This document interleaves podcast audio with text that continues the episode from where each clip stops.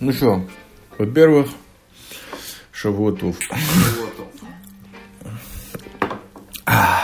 В эфире «Джентльмен Джек», Боло и Чаймастер вместе образуют некую субстанцию, которая к хакерству не имеет никакого отношения. Это второй выпуск из возрожденной Вундервафли, и мы ее записываем чисто по любви. И вот только что Бернли не забил Уотфорду. Это у нас на фоне. Вместо музыки да, английская лига обязательно должна на исходе субботы где-то фоном звучать, иначе это не настоящий, мне кажется, хай-технический подкаст. И я хотел бы прежде всего сделать две такие подводочки, ненужные никому, но, тем не менее, вот как во всех этих российских сейчас YouTube-блогах говорят о том, что, значит, вот видели дисклеймер, да, перед видео моего видеоблога выскочил, вот значит я могу обзывать Попов, Путина и всех остальных людей, которые могут на меня наехать и хотя бы в суд они меня не привлекут, как будто это то, что очень важно. Так вот, мы хотели бы сказать, что никто из ведущих Вундервафли не является хакером, потому что у некоторых людей тут возникли подозрения на эту тему, уж тем более не у меня, занимающегося... Чем я занимаюсь-то? UX пользовательский опыт, не тем более у Бола, который занимается на протяжении двух веков уже программированием в третьем поколении. Это, во-первых. Во-вторых, я думаю, что нам э, реально, коль скоро это второй выпуск, не хватает вот какой-нибудь музычки. Я помню, что у Букмарка, когда начиналось, мы там как-то нарыли какой-то сборник, и там было что-то миллион песен про Че Гевару. И все они были на каких-то латинских языках, и, в общем, каждый раз выдавалась новая версия э, в качестве прелюдии. И вот я подумал, что нам нужна какая-нибудь такая музычка, вводящая, так сказать, в атмосферу плотного вискаря и совершенно необязательного разговора. По этому поводу первый вопрос к вам, Болу. Что-нибудь из восьмибитной революционной музыки вам приходит в голову? Вообще существует ли такой подвид музычки восьмибитной? Насколько я знаю, да, но в основном оно у меня ассоциируется со всякими восьмибитными же картинками. То есть... Нет, не знаю, сейчас не вспомню. Я вот потому что 8-битного ничего не нашел и не искал. Ну, собственно говоря, ну так поспрашивал по верхам. Если у наших слушателей есть что-нибудь подобное порекомендовать, то мы с удовольствием рассмотрим. Есть такая чудесная демо-сцена вот, я когда-то в нее там погрузился года на два, слушал музыки, скачивал всякие штучки. Круче, чем Двар, я ничего не нашел, который вообще к демо-сцене, по-моему, никакого отношения не имел. Но там хотя бы вот в ядре этой музыки был ужас, апокалипсис и какое-то даже закодированное проклятие. Плюс очень много песен носили вот прямые отсылки талмудическим моментам. А вообще восьмибитная она такая веселая, под нее хорошо лузгать орешки, семечки, поглощать горошек, по-моему. Но вот именно революционная восьмибитная музыка, потому что все остальное, что там для всех этих апокалиптических, кибернетических, фьютуристических фильмов показывают, мне кажется, это, ну вот, давайте поставим музыку из «Матрицы» сюда. И все такие, Знаешь, есть такая тема, называется криптолокер. Это программа, Нет. которая падает тебе на компьютер, шифрует тебе всю полезную информацию, а потом просит выкуп. А, и у нее такая музычка. Нет, у нее нет в том-то и дело. Понимаешь, эти, эти вещи, видимо, делают какие-то, ну, не эстеты. Потому что если бы криптолокеры делали бы эстеты, то это была бы какая-то комбинация из демо-сцены, и у тебя бы там была восьмибитная музычка, типа, чувак, расслабься, теперь тебе нужно сходить, достать биткоинов, заплатить. Но, но, но все это на каких-нибудь красивых разводах и под восьмибитную музычку. Я думаю, народ бы с ума сходил. Ну вот да, потому что я помню, что периодически, когда-то давно, просили тестировать какие-нибудь программульки для того, чтобы определить чей-то код доступа, паспорды и все такое. И вот берется такой, а, для программ каких-то там найти ключ. Да, и вот у них у всех музыки. Да, да, да, вот крекеры всякие подсерийники. То есть вот аппликация, mm-hmm. которая требует серийный ключ, там обычно какая-нибудь музычка и алгоритм на 20 строк, который, собственно, выдает ключ. Но крекеры уже, в общем, тоже померли, потому что ну, да. куча софта ушло... К богу, в облако, да. Да.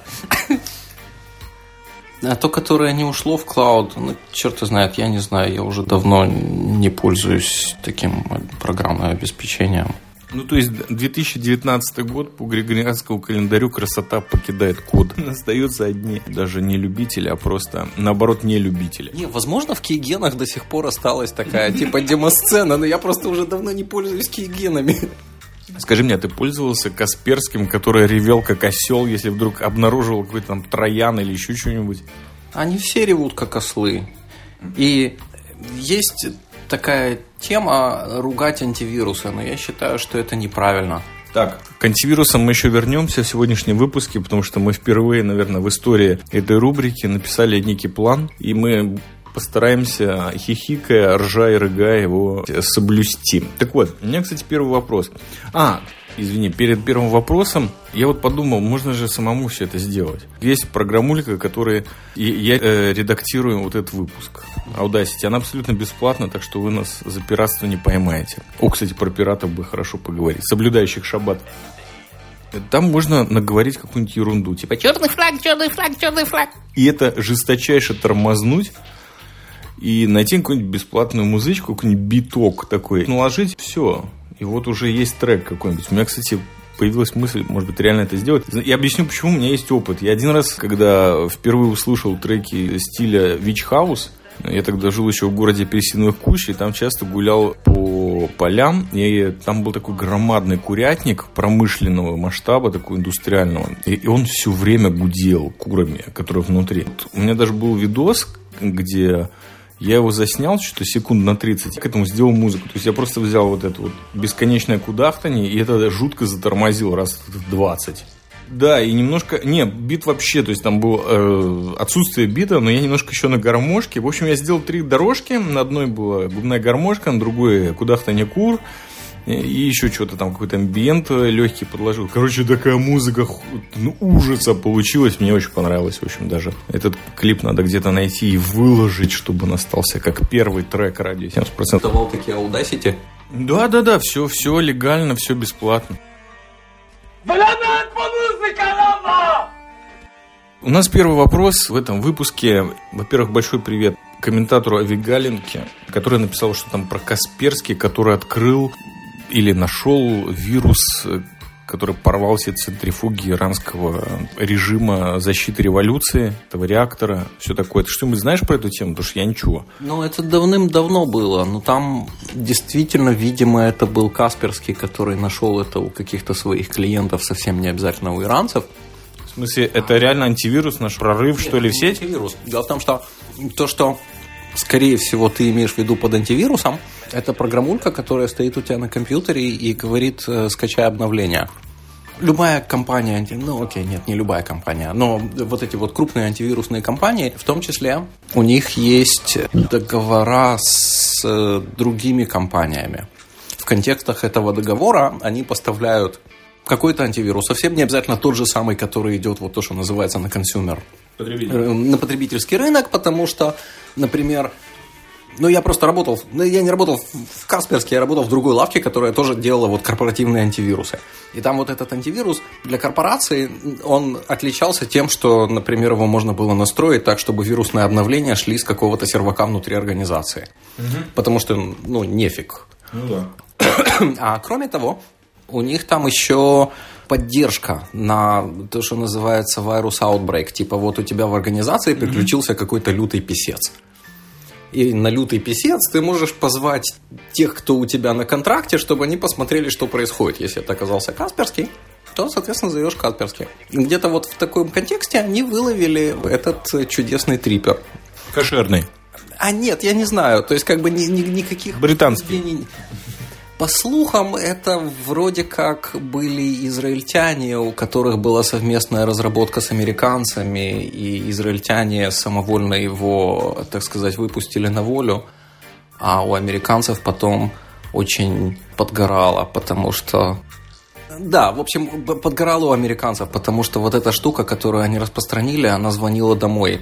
Она звонила домой, она к американцам. Вот. И, и поэтому они охреневали и удаленно стирали там, где они могли. И при этом у них, значит, волосы дыбом стояли, потому что такой прикол. Представь себе, пишешь ты себе троянчика, такой, значит, на случай ядерной войны. И тут этот троянчик, который на случай ядерной войны звонит тебе из какой-нибудь вообще страны, с которой вроде как ядерной войны не было. Я бы охуел. Ну, в общем, вот.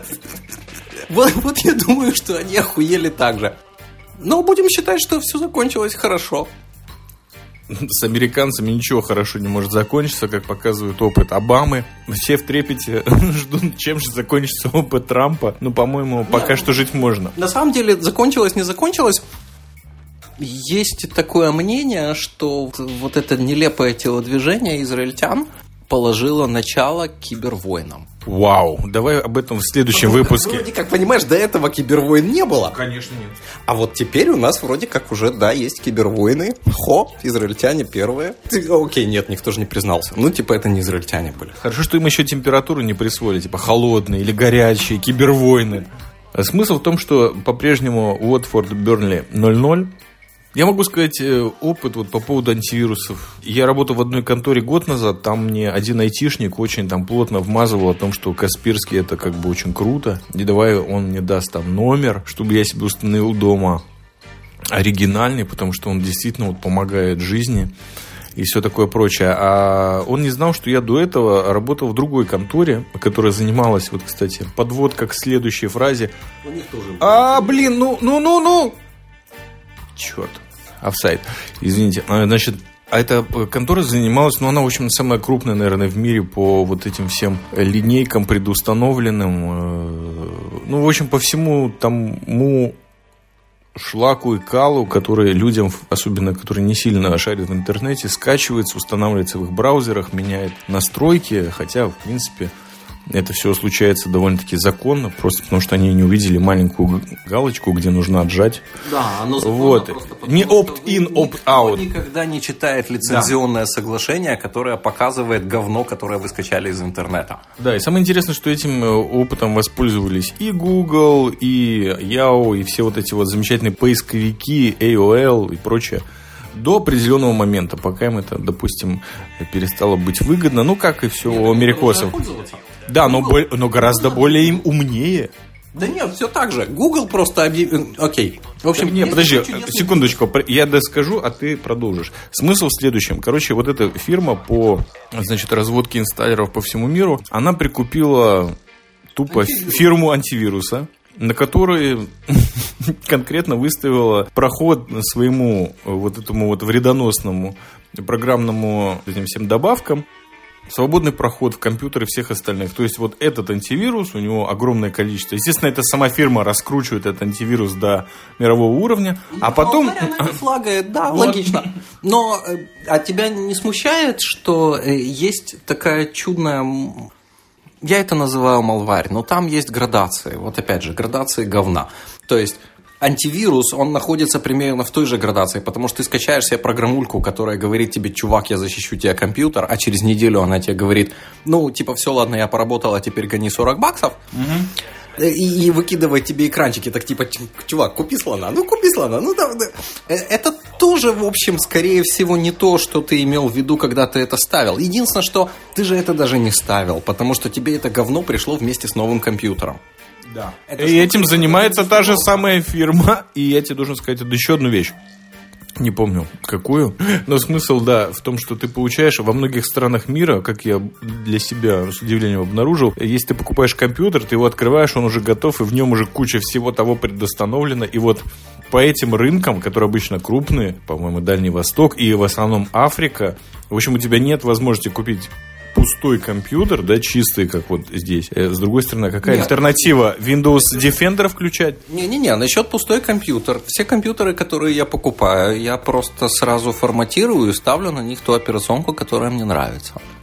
Это ты? Но да. ты не являешься основным и коренным населением Африки. Не надо мне тут. Я тебе больше скажу. У меня есть какие-то знакомые знакомых. В общем, короче, есть какие-то знакомые. И у них такой чудный бизнес. Они покупают сотовые телефоны. Есть такой рынок, типа вторичный рынок сотовых телефонов. Это телефоны, которые, ну, в общем, не знаю, где они их покупают, не суть столь важно. Они покупают у таких, как я, которые сейчас, сидя на безработице, начинают продавать, ну, практически все, что у него не, есть. Не, не, не, это не похоже на секонд-хенд. Это именно телефоны, которые по тем или иным причинам почему-то пошли в дискаунт.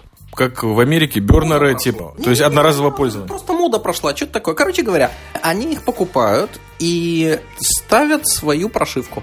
Они это продают со скидкой. Продают на самом деле дешевле, чем они купили. То есть фактически они альтруисты. Это только на первый взгляд.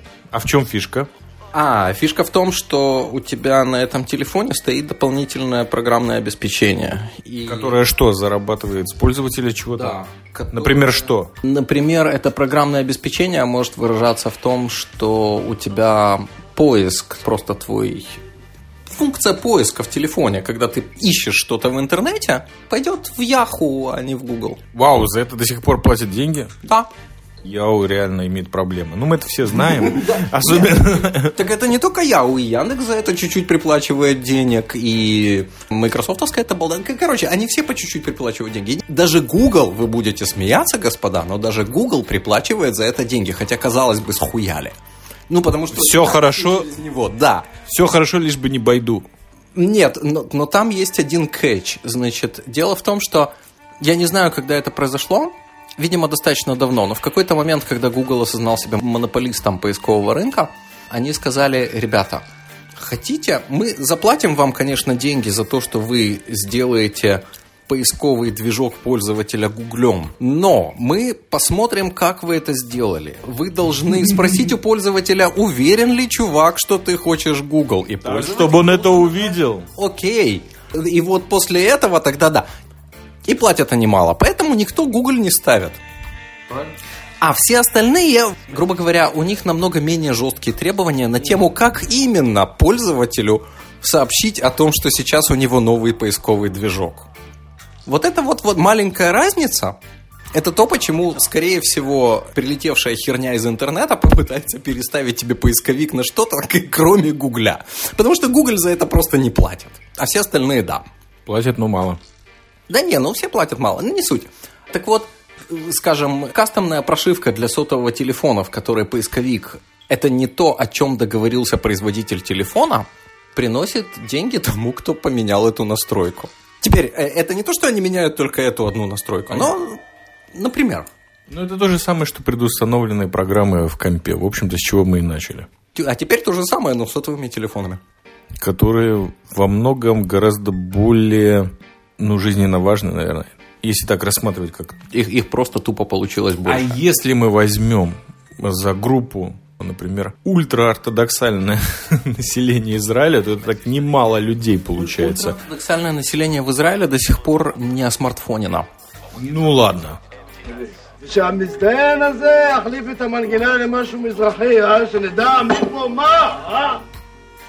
Ты, ты знаешь, что Гетакси не ездит на браке? Нет. Догадайся, почему. Ультраортодоксальная община в центре страны, недалеко от Тель-Авива, пару минут езды. Вот туда геттакси не ездит. То, что имел в виду Булу. Да, потому что геттакси не умеет никак принимать вызов, кроме как через смартфон. А у ультрарелигиозных по большинству смартфонов нет. Поэтому они как бы просто исключены из этого рынка. Подожди, зачем им нужно ездить в геттакси, если у них денег нет? Нет, но даже если у них есть деньги, у них все равно нет смартфонов. Поверь мне, у тех, кого есть деньги, есть смартфоны. Ну, мне они парили мозги, что типа это проблема. Не знаю, я, я там катался.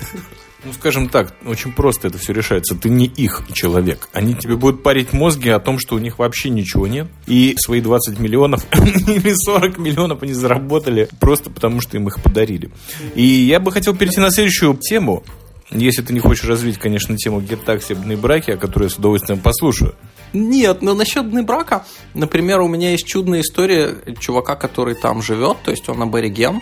У этого аборигена несколько раз соседи обрезали провод в подъезде, потому как они прознали, что у него интернет не за кошерным VPN. Вот на полном серьезе. В Израиле есть об этом уже был, был уже выпуск, ремонт, интернет-гранаты, да, все да, дела, да. И есть еще там куча всяких других градаций, типа не только гранат, а еще и грейпфрут и все остальное. Ну, ну так вот его чудесные соседи выяснили, что он в интернет ходит не через кошерный VPN и перерезали ему кабель. Хорошо, что не горло. Ну, как, как бы, но, но если бы мне перерезали кабель, я бы, наверное, переехал. Ну, потому что, ну...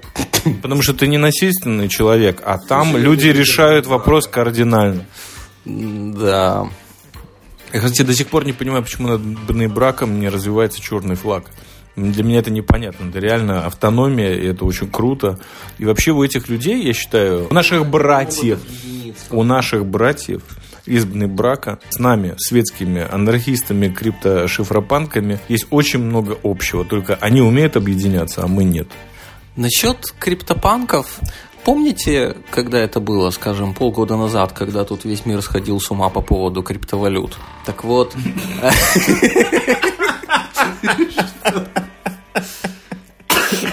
Главное, мне понравилось полгода назад. Вот это ну, хорошо. А это было? Примерно. Так вот, тут в Израиле есть такое чудесное место, называется... В общем, прямо напротив Тель-Авивской биржи есть место, которое называется Биткоин Эмбасси. Это типа посольство биткоин. Посылает биткоины? Нет, там все достаточно мутно, но народ рассказывает, что вот когда там биток был по 20, то там реально стояли очереди, и народ закупался. Скажи а... мне, а там рядом не было такое, типа, биткоин лондри, и можно было сразу отмыть? Нет, смешнее. Потом вечером народ из этого биткоин эмбасси, ну нет, это не вечером было, это на следующий день, день на самом деле, но из биткоин эмбасси потом просто шли пачки бумаги в местное налоговое. Я, я просто хочу понять, они там не килограммами продавали биткоин случайно? Не-не-не, они... Ладно, нет, я не буду рассказывать, как они там продают биткоин. Э, они нет, они реально продавали биткоин, зафиксировав твой номер паспорта, всю фигню. И потом все это шло в налоговое. А тем временем мы Ашарим, который, значит, ультрарелигиозный район Иерусалима,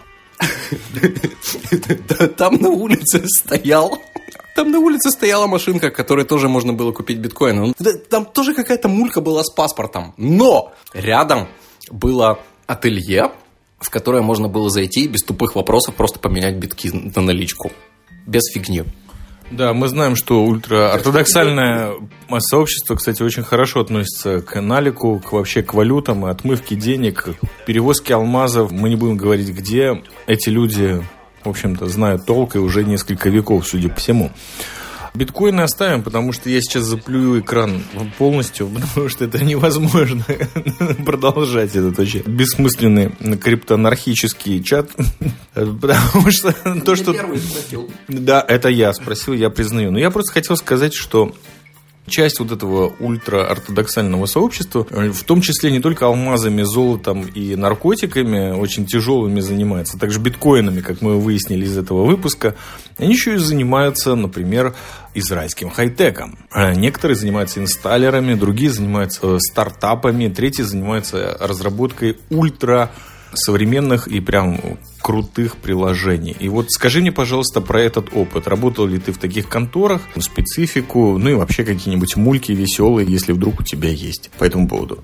Я думаю, что бизнес в Израиле, делить его на религиозный и нерелигиозный, это неправильно. Ну, потому что мало ли какие люди это дело организуют, и лавка, в которой работаю например, я и еще пару религиозных чуваков, это религиозная лавка. Если ее владелец ультраортодоксальный еврей. Ты знаешь, как правило, тут вот я нарывался на ситуацию, когда, скажем, лавка по большей части не религиозная, и поэтому у них есть типа company day или чего-нибудь. Ну, знаешь, вот mm-hmm. типа... И на company day хозяин лавки всех тащит в какой-то кабак, который оказывается не И тогда у типа у того религиозного меньшинства в лавке есть неудобства, потому как, ну, типа, их всех притащили в некошерный кабак. И, и там еще женщина поет. Не, ну не обязательно.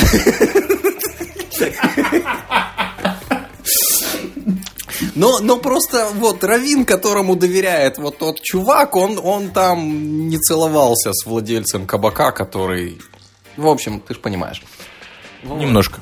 Ну и получается по-разному. Иногда из-за этого меняется кабак, а иногда говорят, что, знаете, ребята, ну у нас большинство, и поэтому не знаю, что вам ну, делать. Ну хорошо, а теперь если оставить веселую тему кабаков и счастливых часов, когда можно выпить за счет фирмы. Есть какая-то специфика, если у тебя босс ортодоксальный еврей, а ты, собственно, повелся на специфику, что это фирма хай-тека? Да, больше выходных. За твой счет или за счет фирмы? Мне так не критично, за чей счет, но имеется в виду, как ты понимаешь, в Пасху э, никто работать не будет, потому что праздник же. Это праздник неофициальный, государством не подтврежденный. Ну, Только первый. Ну и что? И они как бы на себя берут оплату твоих семи дней отпуска? Да нет, я же фрилансер. Ну, кому я задаю вопросы вообще? А, к нам ломятся уже комментаторы в двери, и поэтому мы попробуем немножко выпить. הרבה שמן, פטרוזיליה וזיתים. וצנוברי מלא. מלא, אה? В общем, э, работать у ортодоксальных евреев в Хайдеке, в Израиле, судя по всему, не работали ни я, ни ты за границей у таковых, ничем не отличается от обычных светских говна э, э, как сказать... Нет, э, нет, а... я не думаю, что это вообще корректный вопрос. Это он здесь некорректные вопросы. Это пока что единственный оплот, вот эта вот э, рубрика после выхода, конечно, рекламы «Жилет», где мы все еще тут полностью сексисты, и у нас рубашки э, с голыми женщинами где-то даже запрятаны, не знаю, в подвале или у наших виртуальных друзей в кармане. Я вот думаю просто, например, а если бы у тебя был начальник сильно религиозный мусульманин, это тебе как-то мешало бы? Ну, то есть, как бы, как это меняет твою ситуацию? Или буддист? Проблема в том, что большинство начальников, которые у меня были в последнее время, это либо женщины, которые были секунду. Ой. Итак, возвращаемся к вопросу, потому что у нас тут все еще 0-0. 80-я минута Уотфорд Бернли. Если бы у меня был босс мусульманин, я не знаю, мне кажется, что вот это наиболее адекватные люди. Кстати, в последней фирме, которая была наиболее неадекватная, в смысле вот из таких больших, дорогих корпораций мирового значения как раз-таки работали ребята, я не знаю, кто они, может быть, они даже были христиане, но они из арабского сектора, скажем так, и все были программистами, и все работали уже в этой фирме 15 или 10 лет. Ну, довольно адекватные люди, ну, ничего особенного такого. Они, конечно, не хотели, как твой друган, пойти обратно стада овец гонять, но вполне себе хорошо чувствовали себя вот в этой вот э, уютной атмосфере фирмы по программному обеспечению кассовых аппаратов. Вот, а женщины, женщины, да, женщины вот неадекватные были во многом.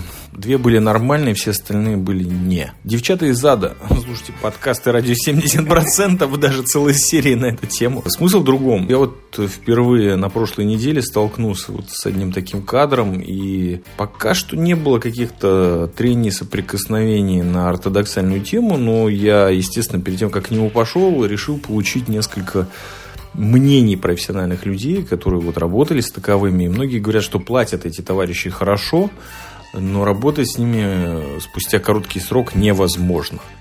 Конкретики какой-то я не добился, но от человека изнутри, скажем так, я получил совет не работать с этими людьми, судя по тому, что человек меня, видимо, хорошо знает, либо знает мою карьеру, либо знает, практически все об этой жизни. Ну, окей. Есть темы, которые в этом подкасте не смогут быть разработанными. Или у вас есть последнее слово на эту тему? Нет, я считаю, что это дифференциация. Но это знаешь, как прийти в дурдом и различать там вот типа этот верит в такую фигню, а этот верит в такую фигню. Но они Я думаю, там серьезно различаются. Одинаковый диагноз. Примерно одинаковых не бывает, особенно в психиатрии. Да, да, да, нет, но имеется в виду, один считает, который... Э, буйный, не буйный? Не-не-не, вот один считает, что он Наполеон, а второй считает, что он македонский. Один хер, они сидят примерно в одной дурке в одном отделении. О, окей. И если среди слушателей есть верующие люди, я, конечно, очень извиняюсь, но... За что? Не, ну, ну вот у меня такое неудобное мнение, что религиозные люди, в принципе, это диагноз. Давай извинимся, если среди наших слушателей есть женщины. Не-не-не, при чем тут? Но вот религиозные люди это некий диагноз, с моей точки зрения. Женщины тут при чем? Ну, у них есть еще и женщины иногда.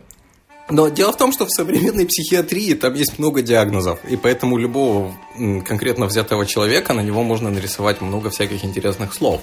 И тогда получается, что на данный момент диагноз религиозность не считается опасным для общества. And I'm okay with that. Ну, ты знаешь, многие, особенно если учесть, что скоро выборы в израильском сообществе в парламент, соответственно, и все из этого вытекающее. Тоже не выгоняют, понимаешь? Вот, так, короче, многие не согласятся, что наоборот, они говорят, вот, религиозные нас давят, и их, наши налоги идут на их содержание, и т.д. и т.п. Ну, и вся вот эта вот пропаганда ужасающая, лживая на корню.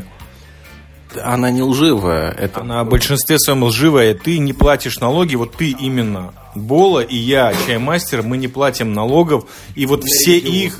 Нет, конечно. Мы платим налоги в общей сумме, и вот из этой общей суммы, например, 20 пилится на какие-то нужды безработных, из которых 80 это вот эти чуваки.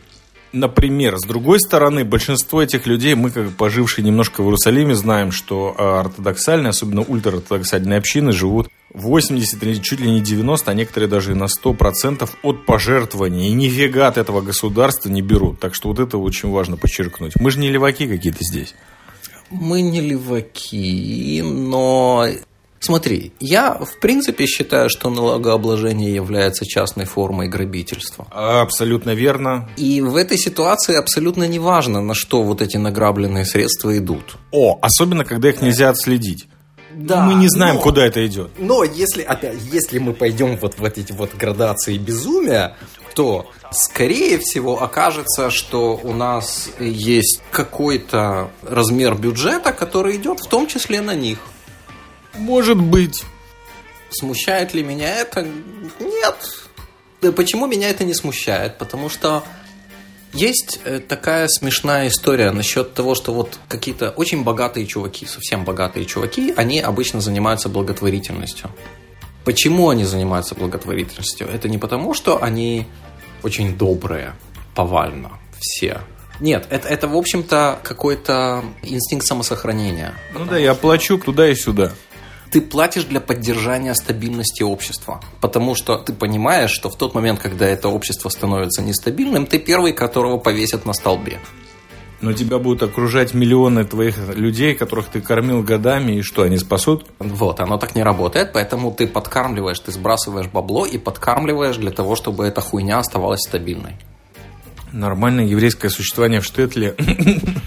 Богач содержит всю деревню. Ну и нормально. Окей, я не против такой системы. Кому-то дано зарабатывать деньги, кому-то дано умирать в течение 60 лет от голода. Я не настолько богат. И поэтому я считаю, что налогообложение – это грабительство. Почему? Может быть, ты не еврей? Нет, просто я потому что понимаю, что в тот момент, когда настанет нестабильность, не я буду тот чувак, которого будут вешать на, на столбе. Будут вешать всех. И кто отстреляется, вот для этого я продолжаю ходить в армию.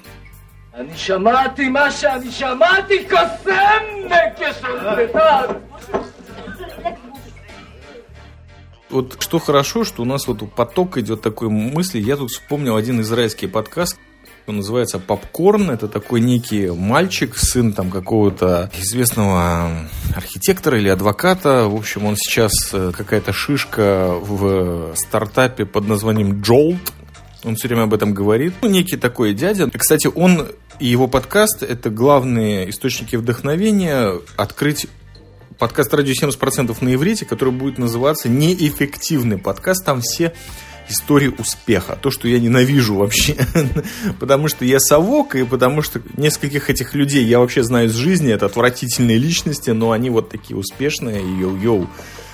Так вот, у него выступало в одном из выпусков прошлого года, календарного григорианского фискального, конечно же, Одна мадам, ультраортодоксальная, и она из Бней-Брака, но родом, по-моему, то ли из Тель-Авива, но она в Бней-Брак уехала. Короче, она работает в фирме Amdocs которая нам всем известна, и те, кто ее не ненавидят, не будут участвовать никогда в подкасте «Радио 70%» по причинам, которые мы осветим в комментариях. Так вот, ультраортодоксальная тетя. Закончила там какой-то женский колледж для ультраортодоксальных женщин в Джерусе, и там плюс учили, не знаю, компам или как в управлению проектов. Она, короче, э, менеджер по проектам. Фишка в чем? Почему он у нее брал интервью? Потому что помимо того, что она project менеджер скажем так, она еще и ведет социально обостренный проект вне этого времени. Она рассказывает ультраортодоксальным женщинам Я не знаю, что она рассказывает, но там все очень так размыто, заволошено и туманно. В общем, про сексуальную жизнь. Это женщины собираются на кухнях. Да-да-да, измены брака. Ну, это прикольно. Это не только измены брака, это уже по всей стране. Понимаешь, что если там ей звонят, можно мы тоже откроем вот такой кружок женский. Я не против, я только за. Но как она это говорила, мне пофиг, что она делала там. Если это помогает людям, дай бог, помощи и всего остального, я тут не нужен, и естественно, что этот подкаст ей не поможет. Но ее голос, это был голос вот этих вот project менеджерш которые вот работают в хай-теке, и она была ультраортодоксальная, или она светская из там, не знаю, какого-то там прибрежного... Нет, это она не рассказывала, она рассказывала... Ой, лучше не надо. Она про своего мужа по имени Ицек, она упоминала много раз, и как он ее поддерживал. Короче, Смысл в том, что ее интонация, ее вот эта система, она просто давила материалом. Я понял, это те люди, которые приходят к тебе, программисту, либо ко мне, там, UX, и говорят, а почему это не готово неделю назад? Хотя ты вообще не знал о существовании такого проекта. Барыга по-английски пушер. Вот это барыги которые начинают тебя давить, начинают приходить, смотреть тебя за плечи, за спину и, короче, вот всячески вести к тому, что они двигают проект. То есть э, не, не, я не увидел вот в этой женщине, да, кроме там некоторых выражений, типа там Бен Поратьюс, вот и всякое такое, что она религиозная или богобоязненная. Ваше мнение? Ты когда в армию ходил, тебя там забрили в офицера. Тебя когда забрили в офицеры, тебя как-то объясняли, в чем разница. Нет. Не объясняли? Ну ладно, тогда нафиг. А, Не, я серьезно, там вообще на офицерских курсах мало что объясняли, там мы в основном э, дежурили на кухне, охраняли какие-то бункеры с ракетами. В общем, все было очень печально и не смешно, оглушительно. Ну, это же и всей херни есть история. Например, как у англичан когда-то, в, э, видимо, в индийских войнах кончились офицеры, потому что аристократия перестала туда идти, отправлять своих детей, в общем-то. Логично. Тогда появились клубы бойскаутов. Как это имеет отношение к женщинам ортодоксального сообщества? Да, нет, вообще никак. Но э, ортодоксальные женщины... У меня на эту тему есть две байки. Одна байка выглядит так. Значит, в принципе, есть некая проблема с ортодоксальным населением в этой стране. Эта проблема заключается в том, что они не получают документа о... Гол! Гол! Офсайд, извините. Они не получают документы что? о том, что они окончили школу.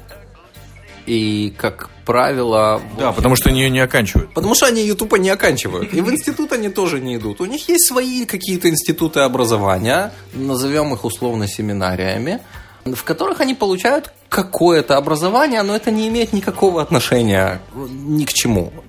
Я не прав. Дело в том, что то, что они там учат, это с точки зрения бизнеса, скажем, это очень хорошо, что они умеют читать и писать. И, в принципе, с устным счетом у них тоже неплохо.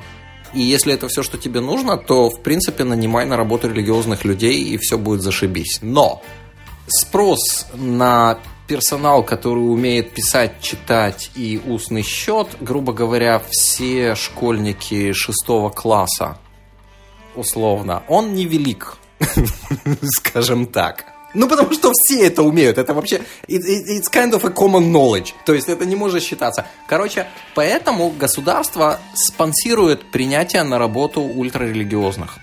То есть, если я владелец какого-то бизнеса, и я найму к себе энное количество людей из брака, мне за это будут всякие налоговые послабления. Какие именно налоговые послабления я не курил, потому что проблема у меня такой пока не стояла. Но дело в том, что кроме послаблений, там есть еще некая проблема. Представь себе, что ты нерелигиозный чувак и у тебя есть какой-то бизнес, и ты сейчас загонишь туда. Но некоторые лавки реально у них получается. То есть вот у лавка моего знакомого, они наняли человек 20 религиозных девочек, правда, из Иерусалима. Угу у них оказался неожиданный профит, большинство из них знало английский. Вполне возможно, это потому, что они в Иерусалиме. В Небраке mm-hmm. английский знают меньше. Но как бы вот так им повезло. И знакомый из этой лавки говорит, что из этих 20 женщин 5 оказалось довольно неплохих программистов. Это выяснилось через э, год. Совершенно случайно. Да, потому что фактически это какой-то момент вот была такая волна, когда переквалифицировали электриков э, физиков, химиков, программисты, ну, это было где-то в 80-х, скажем. Когда просто тупо не было такое компьютер-сайенс. И поэтому под компьютер-сайенс переквалифицировали любую херню, которая exact science. То есть э, точные науки. Вот, видимо, эти теперь тоже кончились. И в Израиле берут просто людей, которые умеют читать, считать и устный счет. Последний вопрос этого выпуска. Лихаем.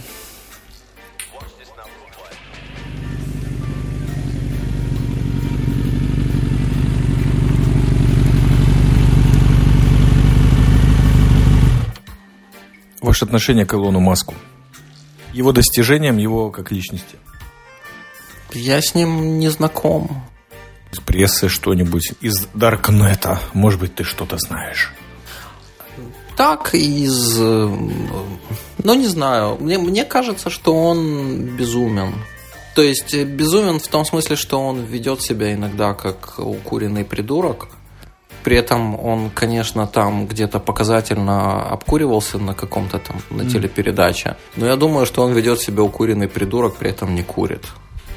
Это круто, что он смог собрать такое количество бабла и закрутить проект, исходя из которого я думал, что у нас скоро появятся машины, которые с автономным управлением. Но выяснилось, что это не имеет никакого отношения к Илону Маску.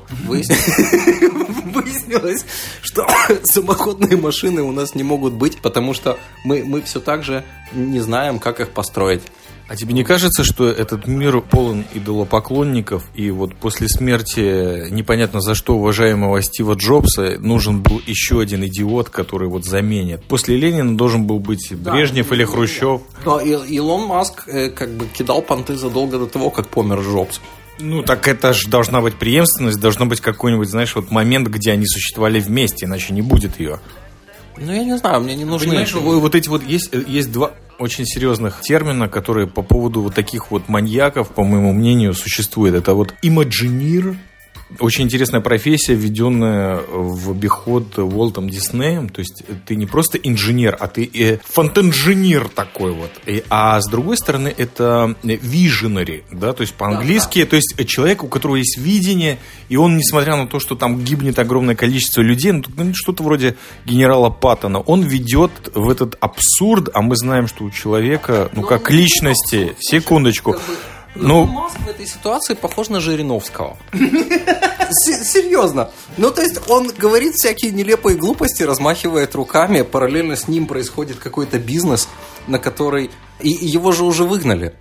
Ты знаешь, ну да. его выгнали, да? Откуда? Из вот этой вот чудной организации, которая делает машинки его именем. Из Теслы выгнали Маска? Да. Не, я не знаю, я вообще не интересуюсь его личностью, но он постоянно как-то проникает в мое Я поле. объясню. Его выгнали за профнепригодность. Его профнепригодность выражалась в следующем. Он побывал на каких-то переговорах о том, что в Теслу собирались инвестировать Саудовская Аравия. или что- Короче, кто-то ему пообещал, что он, может быть, будет кидать бабло в, в Теслу. Теперь, это же паблик компани на секундочку. То есть Тесла это компания, которая торгуется на пу- публичном рынке. Да? И вот в какой-то момент почему-то, абсолютно неважно почему, цена этой компании на этом рынке пошла чуть-чуть вниз. Этот обкуренный придурок в своем твиттере написал, что «Чуваки, а не парьтесь, у меня есть терки с саудовскими аравийцами, они обещали, значит, докинуть еще баблосов, все будет пучком». Ну, ты уверен, что он не курит? Но он не так написал. Он... А потом выяснилось вдруг, что поскольку он является фактически... Кем он являлся? Типа как Генеральный гендиром, да? Значит, он является гендиректором крупной корпорации. Это сраная корпорация на сраной американской бирже. И в тот момент, когда он говорит, а чуваки, не парьтесь, мы тут с этими договорились, они будут выкупать по 50 долларов, при том, что акция сейчас 40, то вот этот вот орган, который контролирует биржу, считает, что это вмешательство в рынок. То есть Ну, понятно, проф не приводит. Твиттер скажет, да, срочно покупать эту сраную Теслу. И она чуть-чуть подскочит, потом окажется, как и казалось, собственно, что саудовцы, да, они как бы в какой-то момент думали, но уже давно передумали.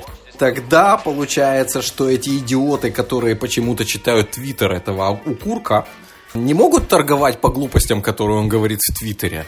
Но виноват почему-то Маск, поэтому его уволили.